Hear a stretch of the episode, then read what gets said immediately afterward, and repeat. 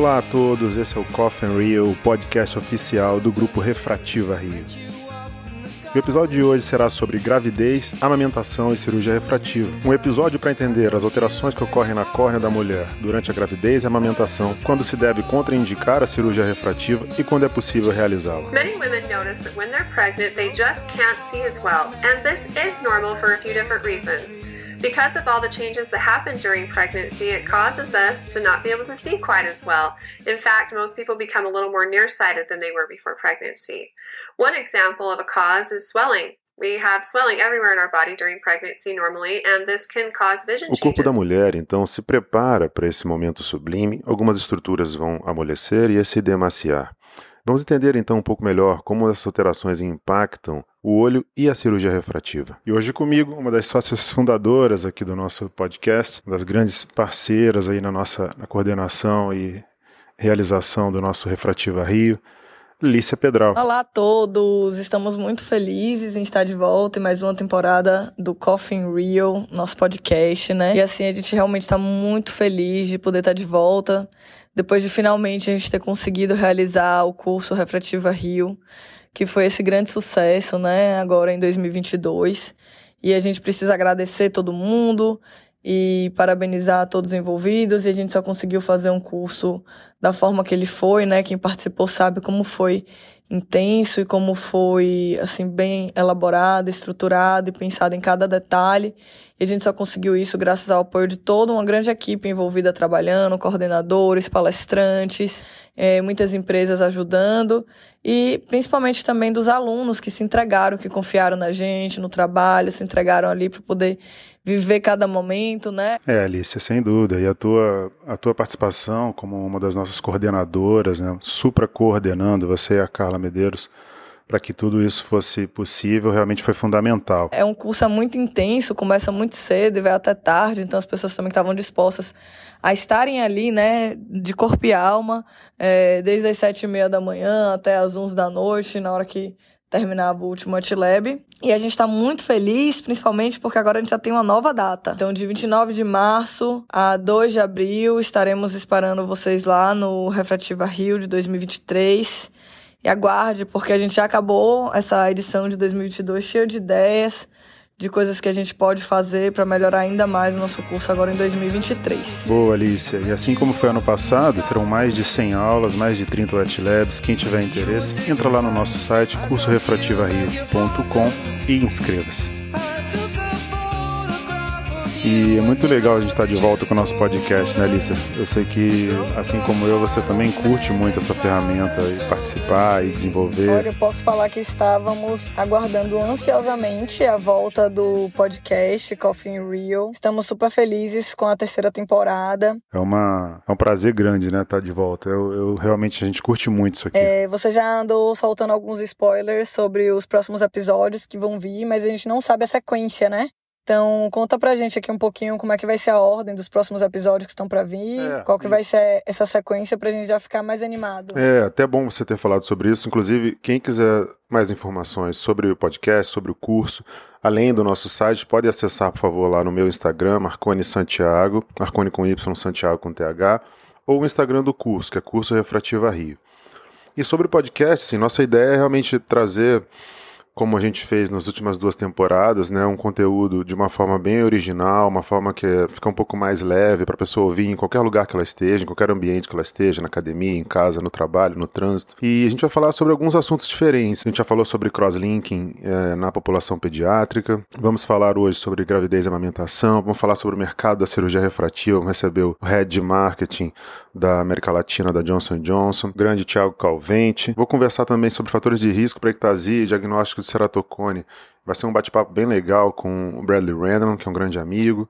Da mesma maneira, eu vou falar sobre a epidemia da miopia, mitos e verdades, com o professor Wallace Chamon, marketing digital e mídias sociais, com a Cláudia Del Claro. Vou abordar também um pouco o atual cenário da extração da lentícula, falar um pouquinho sobre Smile, ouvir a Márcia Toledo e a Natália Serpelletti, que tem grande experiência nessa área. Diversificar um pouco a nossa conversa, falando um pouco sobre Open Innovation e o mercado empreendedor no Brasil, com Marcos Gurgel, que é diretor de Corporate Venture Open Innovation do iFood. Vai ser um bate-papo também bastante interessante e bem aguardado. E a gente deve falar, ainda nessa temporada, sobre aspectos administrativos importantes para oftalmologistas, com Fred Pena, que é um oftalmologista super especialista nessa área. E é provável que a gente ainda tenha alguns episódios sobre lentes intraoculares é, para presbiopia, multifocal, bifocal, foco estendido, além de um episódio sobre cálculo de lente intraocular nos diferentes cenários. Então vão ser muitos episódios para abrir a cabeça com diferentes assuntos. Então segue as nossas dicas lá no final desse podcast sobre como ativar as ferramentas de notificação das diferentes plataformas de podcast para você não perder nenhum deles. Então, no nosso podcast de hoje, a gente vai falar um pouquinho sobre gravidez refrativa, né? Como o Marconi falou. E é um tema que ele é, ele é bem complexo, né? Quando é, eu recebi o convite do Marconi para falar um pouco sobre gravidez e cirurgia refrativa, e eu fiz a busca na literatura para ver tudo que tinha de mais recente, tudo que já tinha sido publicado sobre o tema, eu vi que é muito mais complexo do que muitas, muitas pessoas pensam, né? As pessoas às vezes pensam que, ah, não, tá contraindicado na gravidez e acabou aí. Não, mas tem uma série de fatores que a gente vai destrinchar aqui e fazer como a gente costuma fazer no curso, né? A gente costuma, assim, estudar todo aquele tema, esgotar aquele conteúdo e tentar trazer é, de forma mais fácil e didática sobre aquele conhecimento ali. E aí a gente vai fazer esse bate-papo aqui hoje, né, para que a gente consiga entender quais são essas alterações que acontecem, quando é que está indicado, quando é que está contraindicado, quando é que a gente precisa esperar mais um pouco. Sim, Lícia. Uh, quais são as alterações fisiológicas oculares associadas à gravidez? Então, nos últimos anos foram relatadas alterações fisiológicas oculares associadas à gravidez que incluem né, redução da produção lacrimal, intolerância à lente de contato, diminuição da pressão intraocular, diminuição da sensibilidade da córnea, insuficiência de acomodação, aumento da espessura da córnea, aumento da curvatura corneana e uma possível mudança geral no estado de refração do olho. Por tudo isso, não é recomendado nem alterar a prescrição refrativa de uma paciente, nem submeter essa paciente à cirurgia refrativa corneana durante a gravidez. Hoje sugere-se que essas alterações representam parte do espectro de mudanças fisiológicas que ocorrem durante a gravidez devido a alterações hormonais. E apesar da falta de consenso na literatura, né, como eu falei mais cedo, que a gente que eu fiz uma busca na literatura para poder saber o que, que tinha sobre o assunto, o que, que tinha de mais novo, mas apesar de não ter consenso na literatura, a grande maioria dos autores concorda com a natureza transitória dessas alterações. Ou seja, é só durante a gestação que elas mudam e depois elas voltam ao normal. E elas atingem principalmente um nível significativo durante o último trimestre da gravidez e resolvem-se completamente após o parto ou a interrupção do aleitamento materno. Mas há ainda alguns pontos que precisam ser mais bem elucidados.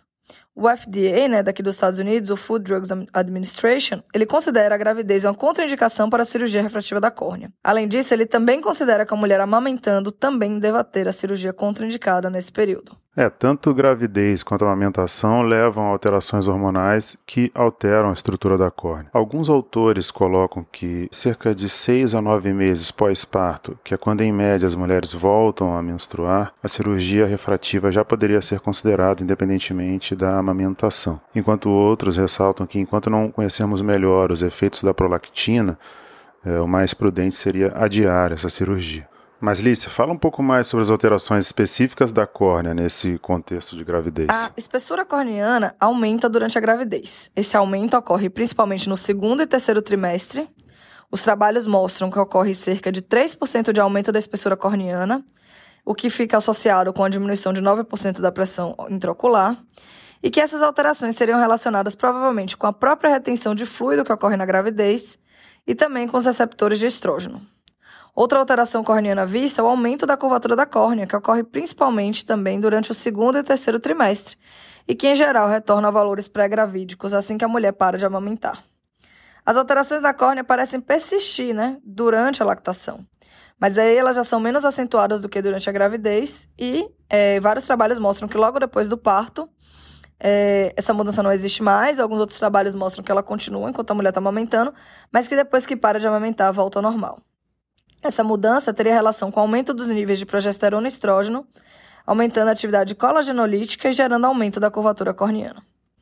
Essa diferença sugere também que a prolactina pode desempenhar um papel nas alterações morfológicas da córnea, embora nenhum receptor de prolactina tenha sido encontrado na córnea humana. Apesar disso, há evidências conflitantes, relatando nenhuma mudança significativa na espessura da córnea ou na, na curvatura corneana durante a gravidez ou a lactação. Né? Existem trabalhos que não mostraram alterações. Mas como existem trabalhos que mostraram essas alterações, a gente prefere é, contraindicar, né? Já que essas alterações elas podem acontecer. E em relação à refração, Lícia? Os trabalhos também são muito controversos. Existem trabalhos que não detectaram nenhuma mudança na, na, refração das pacientes grávidas, até trabalhos que mostram um shift miópico de 0,9 dioptrias, né? 0,9 é um valor muito alto, né, Marconi? Pensa aí. Vai ser clinicamente significativo, com certeza. É, e outra alteração também muito relatada foi a intolerância às lentes de contato gelatinosas, relacionadas principalmente com a redução da produção da lágrima e redução da sensibilidade corneana. Mas também vale lembrar as alterações corneanas nessa fase. Mas como são lentes mais gelatinosas, né, eu imagino que realmente a redução da produção da lágrima e da sensibilidade acabam atrapalhando mais nessa questão da intolerância com a lente de contato, né? É uma coisa que é muito relatada pelas pacientes no nosso consultório, a gente percebe, né? Os pacientes relatando que durante a gravidez está mais difícil de adaptar a lente de contato. Parte disso explicado pelo olho seco, né, Alicia? E aproveitando, é, já que você abordou essa intolerância à lente, fala um pouco mais sobre o olho seco em grávidas. O que, que acontece? Tanto a redução na produção lacrimal, principalmente no terceiro trimestre, com a diminuição de células caliciformes e secreção de mucina. Além disso, certas formas de nitrogênio aumentam a produção de citocinas pró-inflamatórias nas células epiteliais da córnea humana. Uma combinação desses fatores provavelmente leva ao aumento da incidência de olho seco na gravidez. E como a gente sabe, né, como a doença do olho seco é um efeito colateral comum né, do LASIK, a qualidade e a produção da lágrima devem ser adequadas antes de considerar o LASIK durante o período pós-parto. Além disso, a gravidez de uma paciente após um procedimento de LASIK, pode reduzir ainda mais a produção de lágrimas. Se uma paciente que teve LASIK acabar engravidando e se queixar de sintomas de olho seco, a gente pode é, indicar um limiar mais baixo para iniciar um tratamento, como por exemplo uma oclusão de ponto lacrimal. É, ou até mesmo, lembrando que o olho seco é uma das principais causas de pacientes insatisfeitos no pós-operatório, que de acordo com estudos PRO, Uh, em pacientes que têm OSDI normais, podem desenvolver quadro de olho seco moderado a grave 4 a 6% dos pacientes. Então, além da oclusão, até mesmo iniciar precocemente nesse grupo, é, quando ele já tem algum tipo de alteração. É, a lágrima artificial sem conservante com uma frequência maior, 6 a 8 vezes ao dia, ou até mesmo a ciclosporina atópica, o Restasis. Mas, Lícia, imagina o cenário em que você atende a paciente, a paciente, a princípio você pergunta, né? E é sempre importante lembrar de fazer a pergunta, você está grávida? O paciente diz que não está grávida, faz a cirurgia, a cirurgia ocorre sem intercorrências. E aí ela volta com você ali no segundo, terceiro pós-op e fala: Doutora, na verdade eu descobri que eu estava grávida. Estou grávida, estive grávida já aí nos últimos meses. E aí, o que fazer? Sai correndo, diz para o paciente que você está se aposentando, não vai mais poder atender, ela encaminha para alguém. E aí, Lícia? e aí, né? Outro dia um amigo meu me ligou contando esse mesmo caso que aconteceu com ele. Então, assim, a gente pelo menos consegue ficar um pouco mais tranquilo, porque, como a gente sabe, por ser uma cirurgia de superfície corneana, não há riscos para o bebê. Né? Mas a gente tem que estar atento caso a paciente descubra, né, enquanto ela ainda está fazendo uso de colírios pós-operatórios, para a gente avaliar quais colírios a gente precisa suspender, ou se a gente precisa ocluir o ponto lacrimal durante a instilação para diminuir a absorção sistêmica, né? Nesse caso mesmo do meu amigo, a paciente já tinha até passado do período dos colírios e quando ela ah, descobriu que ela estava grávida, mas ela estava grávida desde a época gestacional. E assim, embora haja uma quantidade bem limitada de dados sobre os resultados do LASIK em pacientes lactantes, existem vários estudos sobre o PRK durante a gravidez. Um estudo encontrou alterações refrativas em pacientes que engravidaram logo após o PRK, e um outro relatou um caso com resultados semelhantes, onde a refração retornou à linha de base após um aborto espontâneo. No entanto, outro estudo relatou é, resultados refrativos satisfatórios em pacientes que realizaram PRK durante a gravidez, né, dizendo que nem mudou nada. Outro ponto muito importante, né, que muita gente não sabe, eu até falei sobre isso na aula e muita gente depois mandou mensagem dizendo que não sabia disso e que tinha sido importante eu ter falado disso, que ia agora fazer um alerta quando eu estivesse conversando com as pacientes, é que existe um risco de regressão do tratamento para as mulheres que engravidaram após um ano depois da cirurgia de PRK e LASIK. E aí isso precisa ser avisado para as pacientes, né? Então aqui a gente está em um novo cenário. A paciente ela não está grávida, a paciente ela não está amamentando, ela é uma paciente jovem, sexo feminino, mas que depois que ela faz a cirurgia de LASIK, né, de PRK, ela decide engravidar e, e, ela acaba engravidando nesse período antes de um ano da, da cirurgia refrativa.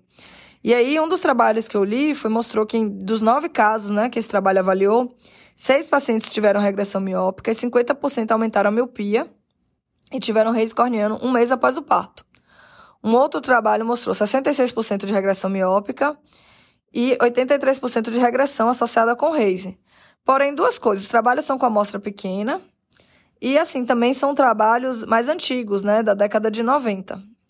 E aí, assim, de qualquer forma, a gente, apesar de que é, teve um outro trabalho, né, é, um estudo do Fernandes Monteiro publicado no AI em 2017 que mostra que, em teoria, não houve progressão da miopia nas mulheres que engravidaram quando acompanhadas por longo prazo, mas nesse período, assim, de um ano, logo depois da cirurgia refrativa, é, essa série de casos, né, mostrou que tinha alteração, né, depois que as, nas mulheres que engravidaram em até cinco meses depois da cirurgia de PRK. Então, a recomendação seria realmente, assim, esperar de seis meses a um ano para engravidar após a cirurgia de PRK, baseado com que esses trabalhos trouxeram, né? Acho que, assim, se a, a mulher puder esperar, se ela não tá tendo muita pressa, né, para engravidar, por questões, assim, é, de indicação de saúde, idade, outros motivos, se tá tranquilo, acho que vale a pena a gente falar para ela é, esperar, se possível, né, esse período para não correr o risco de ter nenhuma regressão do tratamento, nenhum aumentar nenhum, nenhum risco de reis. Sim, esse é um ponto muito importante, inclusive é, na hora da entrevista, na hora da, da consulta pré-operatória, perguntar não somente se a paciente está grávida, mas se ela tem planos de engravidar no próximo ano. Já houveram situações como essa em que, por conta desses planos, a gente adiou a cirurgia. Vários estudos também relataram uma influência significativa dessas alterações na elasticidade biomecânica da córnea operada e até atribuíram alguns incidentes de ectasia após o LASIK à gravidez. Infelizmente, devido ao pequeno tamanho da amostra desses estudos, uma correlação definitiva ainda não foi estabelecida. Marconi, você sempre fala que precisa de muita cautela, né, quando vamos analisar é, esses artigos.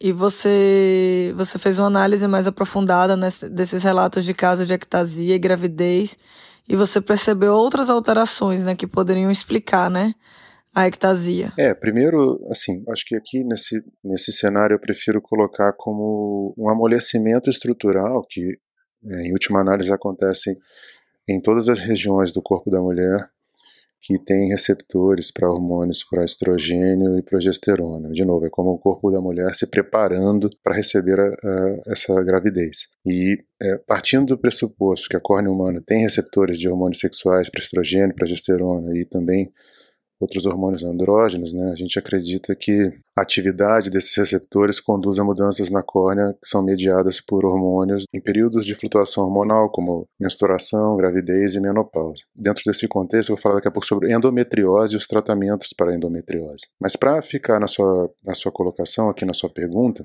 sim, como a gente analisa de maneira mais é, atenta. São quatro séries de casos relatando ectasia em pacientes submetidos a LASIK que subsequentemente engravidaram, né, a gravidez veio depois.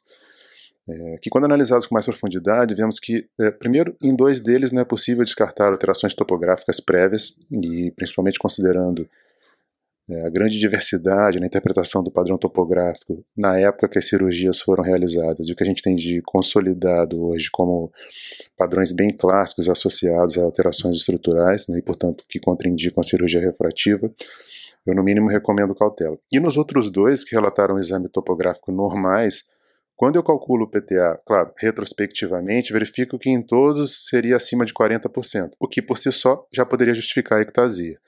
É, inclusive, olha, vou, a gente vai fazer provavelmente um podcast sobre PTA, tem muita gente pedindo isso, eu até achei bastante legal, falando um pouco tanto da história da construção desse fator de risco, a maneira sólida como a gente, como a gente construiu é, o cálculo do PTA, desde a sequência de estudos que cunhou, identificou e validou esse fator de risco até o seu reconhecimento pela Academia Americana, hoje usado no mundo todo. Mas voltando aqui para o nosso podcast de hoje, são casos de ectasia bilateral. Né? Um desses relatos, a cirurgia teria sido realizada em 2000 e embora o autor não especifique a espessura do flap, dá para estimar pelo modelo provável de microcerátomo que variou ali uma espessura entre 120 e 160 micra, e portanto o PTA foi entre 40 e 48%. E no outro estudo publicado em 2010, dá para fazer todos os cálculos e o PTA foi de 42% e 46%. Então, quer dizer, é um fator de risco uh, esse, essa, esse amolecimento estrutural mas a gente ainda precisa de mais evidências para entender o quão significativo é essa alteração a ponto de gerar ectasia, ou no mínimo aumentar o risco de ectasia pós-cirurgia.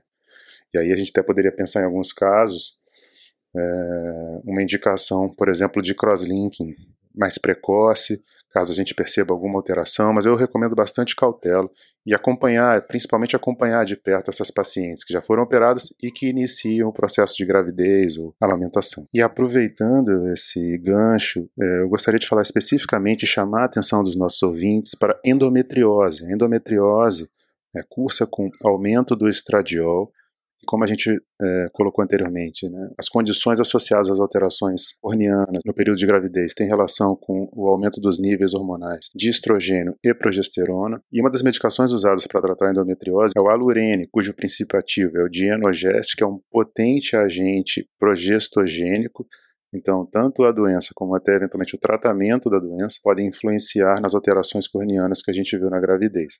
Então, eu tenho três pacientes que tiveram quadros topográficos associados à endometriose, uma paciente que apresentou um quadro de ectasia pós-cirurgia refrativa realizada anos antes, após o início do alurene, da medicação progestogênica, e tenho outras duas pacientes que tiveram um quadro do ceratocone clinicamente significativo após o diagnóstico de endometriose. Então, no mínimo, senhores, o que eu recomendo é, em associação com os médicos que fazem ginecologia obstetrícia, recomendar para esses, esses, médicos um tratamento multidisciplinar, sugerindo que as pacientes sejam submetidas a pelo menos um exame de topografia ou tomografia, para acompanhar os casos e eventualmente identificar precocemente qualquer tipo de alteração. Então, senhores, para resumir e arredondar bem tudo que nós conversamos sobre esse assunto nesse podcast, e depois das importantes e pertinentes colocações da Alice, se chega uma paciente mulher no consultório, o primeiro grande passo é na entrevista, perguntar se ela está grávida, se teve atraso na menstruação, se tem acompanhamento ginecológico, se ela tem ou está em tratamento para endometriose. Depois disso, com tudo que colocamos aqui, a minha conduta na prática é a seguinte: eu contraindico a cirurgia refrativa em pacientes grávidas ou que estejam amamentando até o sexto mês. A partir de nove meses de amamentação, eu considero que a cirurgia refrativa já pode ser indicada, caso a paciente não tenha tido alterações refracionais ou topográficas durante esse período. Do contrário, a cirurgia só deve ser considerada quando a refração ou a topografia retornar aos padrões pré-gravídicos. Além disso, eu lembro que a gente precisa acompanhar as pacientes que operaram no passado e que têm e que engravidaram. Então é importante também entender com a paciente seus planos de engravidar e eventualmente acompanhá-la adequadamente. Reitero aqui a importância da análise da córnea quanto aos padrões de olho seco e indicações de tratamento adequadas. Então, dessa forma, eu acho que a gente consegue arredondar na nossa mente, estruturar o pensamento para que caminho, que conduta a gente deve seguir. E pessoal, se vocês têm gostado do nosso podcast, eu peço que, por favor, divulguem nas redes sociais, me marca lá, eu sempre reposto a todos. Essa divulgação é muito legal e contribui para que a gente continue fazendo esse podcast. Hoje comigo aqui eu recebi Lícia Pedral. Muito obrigado, Lícia. Foram ótimas as suas colocações. É isso. Mais uma vez, muito obrigada, Marconi, pelo convite. É sempre um prazer, né? A gente tá aqui discutindo ciência, a gente acaba aprendendo bastante. É muito bom a gente ir atrás de tudo que tem publicado e fazer essa análise crítica dos artigos, que é uma coisa que você vem sempre ensinando, né? No curso, no podcast, em suas aulas também, porque muitas vezes não é só ler o que foi publicado, e sim ver como que foi feito aquele estudo ali, quais foram os métodos. Legal, pessoal. Espero que vocês tenham gostado desse bate-papo aqui no podcast de hoje. Eu gosto muito desse formato, porque o podcast permite uma conversa um pouco mais informal, é maneira diferente de abordar um assunto. A gente pode ouvir aí em qualquer lugar. Para finalizar, minha dica cultural de hoje, que tem tudo a ver com podcast, inclusive, é a série Made, que está disponível no Netflix. Made conta a história de uma jovem mãe que sofre violência psicológica com frequência em seu relacionamento abusivo com o pai de sua filha. E um dia ela resolve sair de casa de madrugada com a filha nos braços e bem pouca grana. Ela se torna faxineira para poder cuidar da menina de apenas três anos. Okay, um, I just I can't get a job if I can't afford daycare. Well, we have access to subsidized daycare grants once you have a job. I need a job to prove that I need daycare in order to get a job. What kind of fuckery is that? You know what? Why don't you try this? Value Maids. It's a local cleaning service, a lot of turnover with Sean. Call them, tell them you're on the way. That would be great. Yeah, thank you. Yeah? Can I bring Maddie? To a job interview. É complicado. Mary é o nome da filhinha dela. E para quem não sabe, maid, né? Esse maid é M-A-I-D, né? De é, faxineira, é, em inglês, mas também é um trocadilho com a palavra made, M-A-D-E. né, de She Made It, ela conseguiu. É uma história real, baseada em uma história real. Existem muitas críticas interessantes sobre essa série, mas uma das que eu achei mais impactantes é de uma mãe que escreve que a série é muito mais profunda do que aqueles clichês de superação e que, na verdade, é sobre o quanto o amor de uma mãe sobre uma filha é capaz de salvá-la, né? o quanto a maternidade a torna ainda mais forte. A série conta com a atuação impecável da Margaret Qualley, que é, enfim, já fez outros filmes interessantes, inclusive um dos últimos filmes do Quentin Tarantino. E como o assunto é muito sensível, tem cenas de, do drama da vida real bem difíceis, mas é um roteiro muito bem escrito. Vale a pena, é uma obra muito bem feita da Netflix e espero que vocês todos gostem dessa dica. Esse foi o Coffin Reel de hoje, disponível nas principais plataformas de podcast. Vale a pena seguir o podcast no Spotify ou na Amazon assinar no Apple Podcasts, se inscrever no Google Podcasts ou no Google Castbox e favoritar na Deezer. Assim você recebe uma notificação sempre que tiver um novo episódio. Eu sou Marcone Santiago e fico por aqui. Até a próxima. Girl,